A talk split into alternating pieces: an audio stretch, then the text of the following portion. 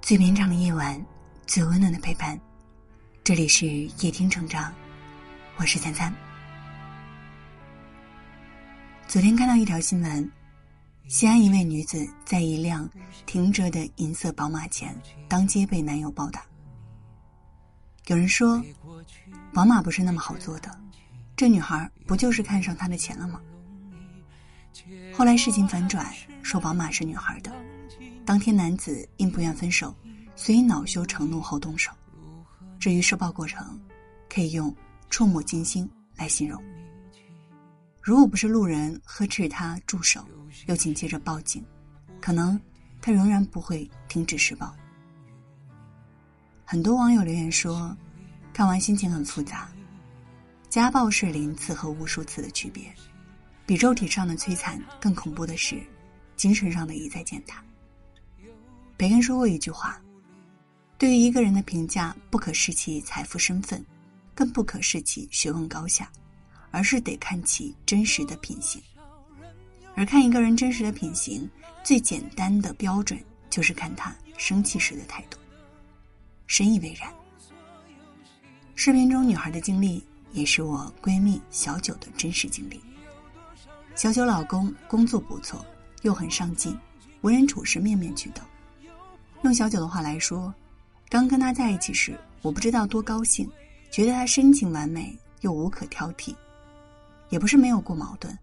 那次他失手将小九推倒后，自己扬长而去，然而没过多久，便巴巴的跑来道歉。尚在热恋中，小九又心软，这事儿含含糊糊的就过去了。直到后来两人结婚，小九才发现是自己把一切想得太天真。他高兴时的确是嘘寒问暖，恨不得摘星星摘月亮；不高兴时却暴力的如同变了一个人，拳脚相加，毫不手软。后来小九忍无可忍，提了离婚。他求和不成，竟当着小九爸妈的面开始发疯。讲这个故事没有别的意思，只是想告诉你们，一个人值不值得托付，不是看他对你好时能有多好。而是看他对你坏时能有多坏。说到底，一个真正爱你的男人，一定在生气时能够恪守底线，在伤心时也能保持理智，不会气急了就动手，也不会失控了就暴力。他也许有很多缺点，但依然是那一个，你看清了他一切缺点之后，仍然愿意去爱的人。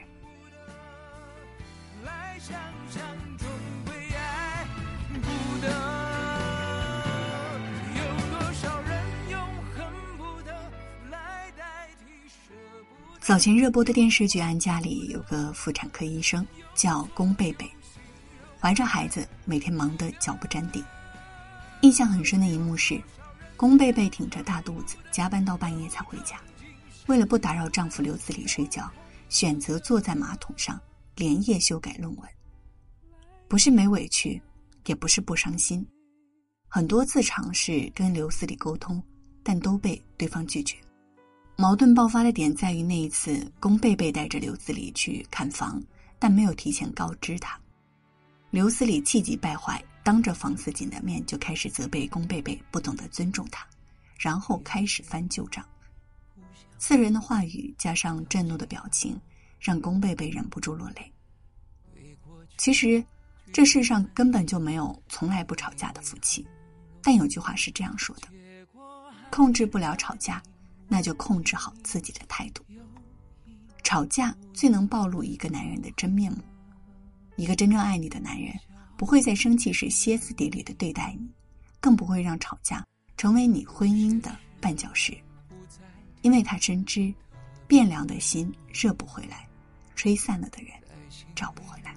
小心翼翼压低了呼吸，像块烫手山芋，去年参加一位朋友的婚礼，我印象很深刻，因为席上新郎的父亲就如此嘱咐他：“你要记得，当你和另一半出现问题的时候，是你们一起搞定问题，而不是你这个做丈夫的去搞定做妻子的。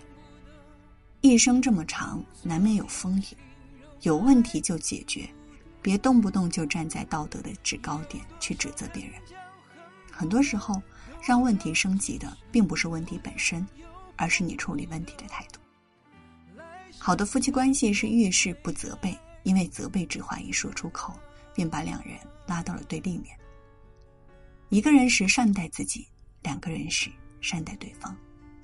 正如杨澜那段话所言：“在最无助和软弱的时候，在最沮丧和落魄的时候，有他托起你的下巴，扳直你的脊梁，命令你坚强，并陪伴你左右，共同承担命运。那时候你们之间的感情，除了爱，还有肝胆相照的义气，不离不弃的默契，以及刻骨铭心的恩情。你身边有这样的人吗？即使生气时。”也不说伤害你的话，不做伤害你的事。如果有，请一定要好好珍惜，也懂得适可而止。有句话是这样说的：所谓好的关系，都是源自一个人的包容、迁就，以及另一个人的适可而止。发生矛盾的时候，先问问自己，想要的结果是什么呢？分手吗？离婚吗？如果都不是，那就不要继续闹下去。一生太短，别把时间浪费在争吵。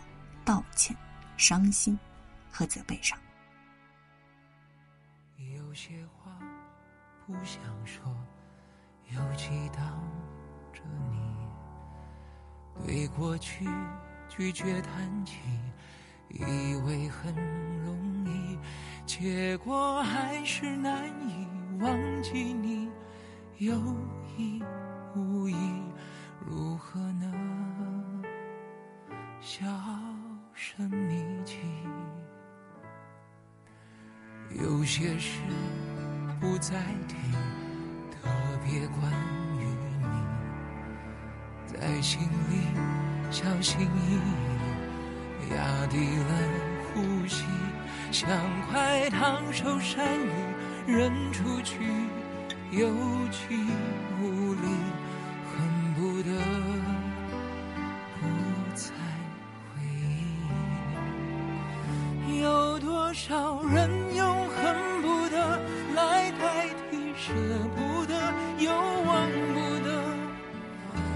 所有形容爱不得。有多少人将恨不得都装进想不得，又碰不得，来想象中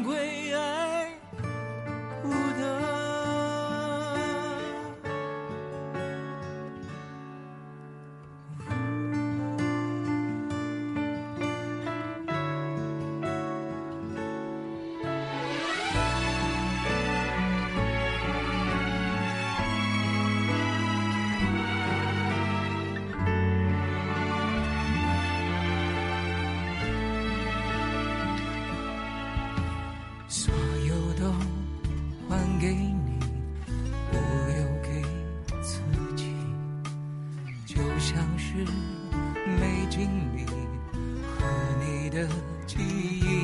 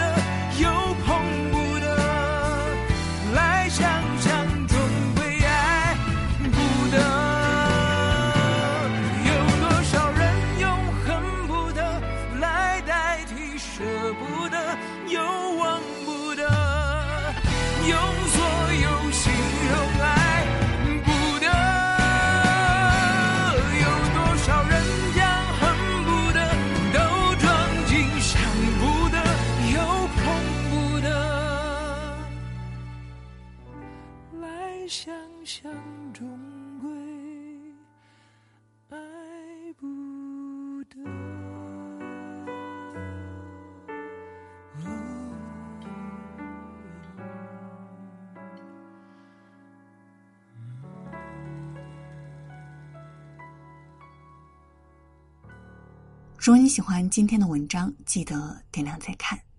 好好相爱，慢慢变老。两个人在一起走三五年没什么了不起，走三五十年才算了不起。我是三三，新浪微博搜索主播三三就可以找到我了。今晚谢谢你来陪我，晚安。